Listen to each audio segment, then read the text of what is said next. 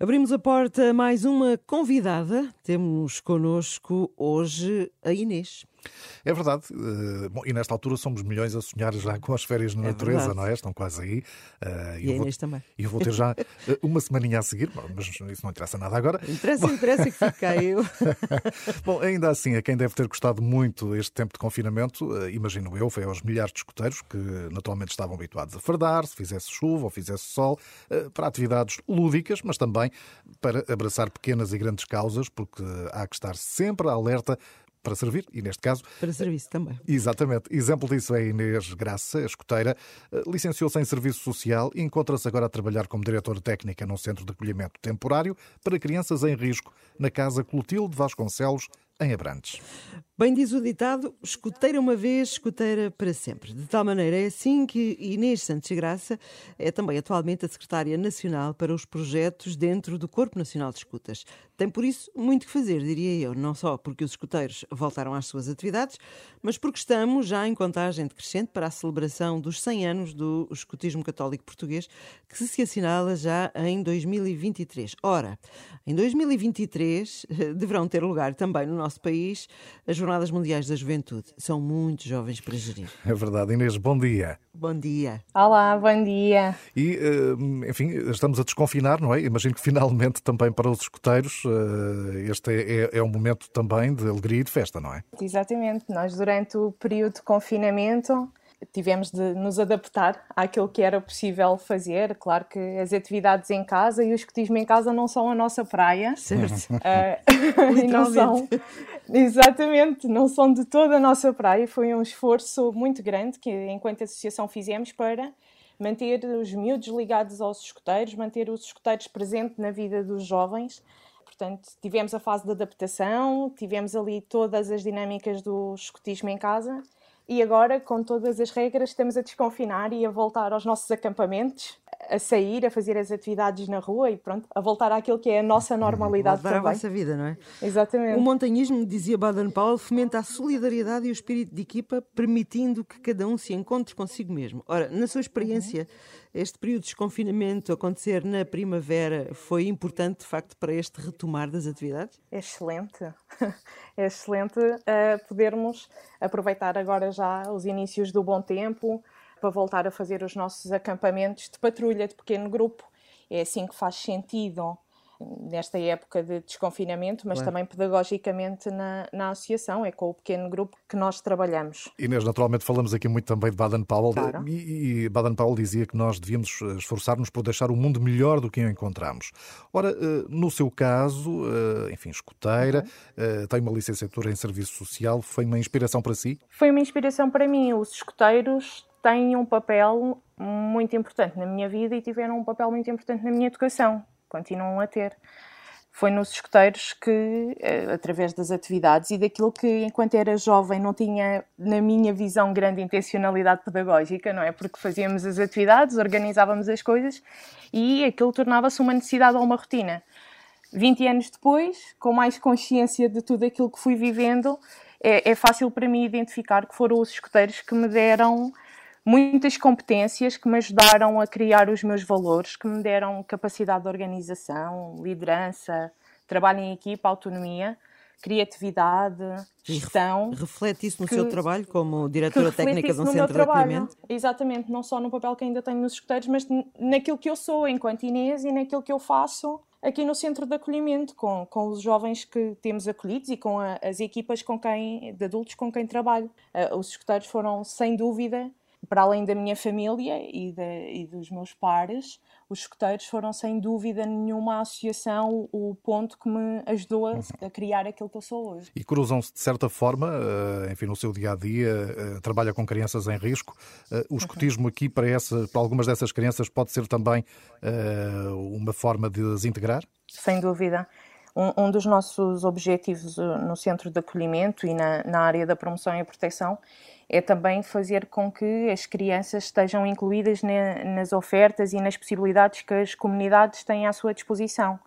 E os escuteiros, pela, pela sua metodologia, pela, uh, pelo seu método, pela sua forma, poderão ser um, um, espaço importante de agregação de miúdos que precisam desta vivência em comunidade, não é? O facto de trabalharem com pares e de o grande trabalho dos gestores ser desenvolvido entre pares facilita isso.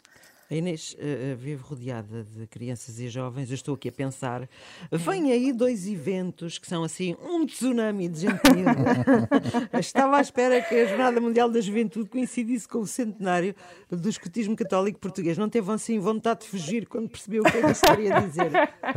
Não, não, não. não. Quando, quando nós nos apercebemos que as jornadas iriam ser com o centenário do CNE, com o centenário do escotismo católico em Portugal, eh, foi quase juntar dois prémios, não é? Eh, há, há dois anos atrás, quando, quando começámos a planear o, o triênio que estamos agora a viver, enquadrámos até a, a vivência das jornadas como parte da vivência do centenário. Que seria 22 Portanto, e 23, seria 22 não é? e o centenário, o nosso centenário seria 23. 23. Então o nosso plano inicial seria iniciar as celebrações do, do centenário do CNE com a participação nas jornadas. Estava tudo arrumadinho, não é? Estava tudo arrumadinho, estava tudo lindamente. Entretanto, veio este sobressalto todo e como, na nossa visão, as jornadas são um momento extremamente importante para os nossos jovens e que gostávamos muito e estamos a trabalhar para que os jovens escuteiros participem ativamente também nas jornadas, tivemos de adaptar os nossos planos e agora vamos começar a vivência do centenário em 2022. A sua primeira grande atividade vai ser o nosso acampamento nacional em agosto de 2022 em Idanha Nova, onde uhum. contamos ter cerca de 18 mil escoteiros. O António conhece vamos... bem Idanha Nova. Conheço bem o local, sim. Eu, eu sou natural de Idanha Nova, do Conselho, não é? E conheço muito bem esse local. visitar durante a nossa atividade. Ora, e por que não, se, se estiver por lá nessa altura? conheço muito é... bem o local do acampamento, é, é extraordinário. Acampamento. É extraordinário. É verdade, é verdade, sim. E pronto, agora temos o nosso plano de começar as grandes comemorações do nosso centenário em Idanha Nova com o Akanak mas levar as comemorações até às jornadas em 2023. Eh, esse, esse, será o momento de arranque, por assim dizer, não é?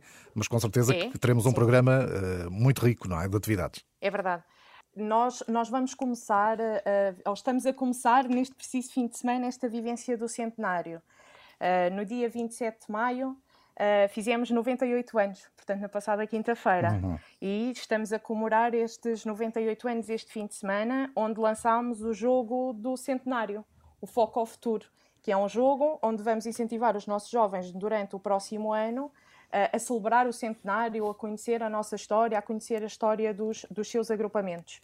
Daqui a um ano, no 99 aniversário, vamos lançar uh, os planos oficiais das comemorações, portanto, o, o programa, por assim dizer, de, de, todas as comemorações do centenário.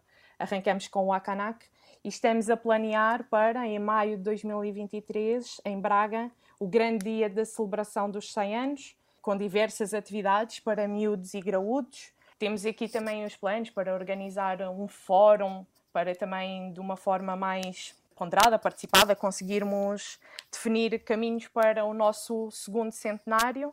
Queremos participar também nas jornadas, mas também queremos uhum. que esta celebração do centenário não seja vivida só desta forma com atividades nacionais ou com um âmbito nacional e regional. Pretendemos muito que este centenário seja vivido nos agrupamentos porque é aí que as coisas realmente acontecem, é aí que a nossa magia acontece. Queremos que os agrupamentos, os grupos locais, em parceria com as comunidades, uhum. Façam as suas iniciativas e desenvolvam as suas iniciativas de comemoração dos 100 anos. Muito bem, parece-me que assim fica muito mais distribuído, de facto. É verdade. Nós estamos habituados a ver o escotismo católico, até porque já são 100 anos, quase, como estamos aqui a falar, uh, associado a grandes celebrações, nomeadamente religiosas, em Fátima, por exemplo. Calculo, e segundo aquilo que já conversámos aqui, que também nas Jornadas Mundiais da Juventude haja esse apoio muito necessário. Exatamente. Uh, os nossos caminhos de vivência das jornadas passam não só por dar o, o, apoio que as jornadas aconteçam, mas incentivar também a que os nossos jovens participem nas suas dioceses e participem nas questões de acolhimento e de vivência das pré-jornadas, mas também no desenvolvimento de um plano de atividades que ainda está a ser estudado com as equipas organizadoras das jornadas, possa acontecer na semana das jornadas uh, em Lisboa. Isto não, não é limitativo, não é? Claro, claro. que nesta vivência de pré-jornadas estamos a desenvolver esforços para que aconteça um bocadinho por todo o país e que tenha, claro, também a ligação a Fátima. Que é para todos também importante. Vai ser assim um ano em cheio, não é? De resto já está a ser, não é? Já, já está, a, a, ser, e vai continuar a ser. E, e vai continuar a ser, seguramente.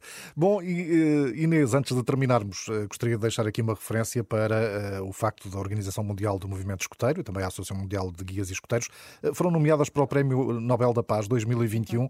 Isto faz todo o sentido para si, não é? Uh, que importância é que atribui a esta nomeação? Faz todo o sentido e só a nomeação já é um reconhecimento espetacular para nós. Faz sentido e, e, e, é isto, é maravilhoso porque é o reconhecimento do trabalho que vamos desenvolvendo com os jovens, pela educação para a paz, mas também pela educação de cada um de nós, porque quando BP dizia que o objetivo é deixar o, o mundo um bocadinho melhor, uhum. se cada um de nós fizer um bocadinho melhor, com certeza vamos mudar o mundo e vamos garantir esta, esta melhoria.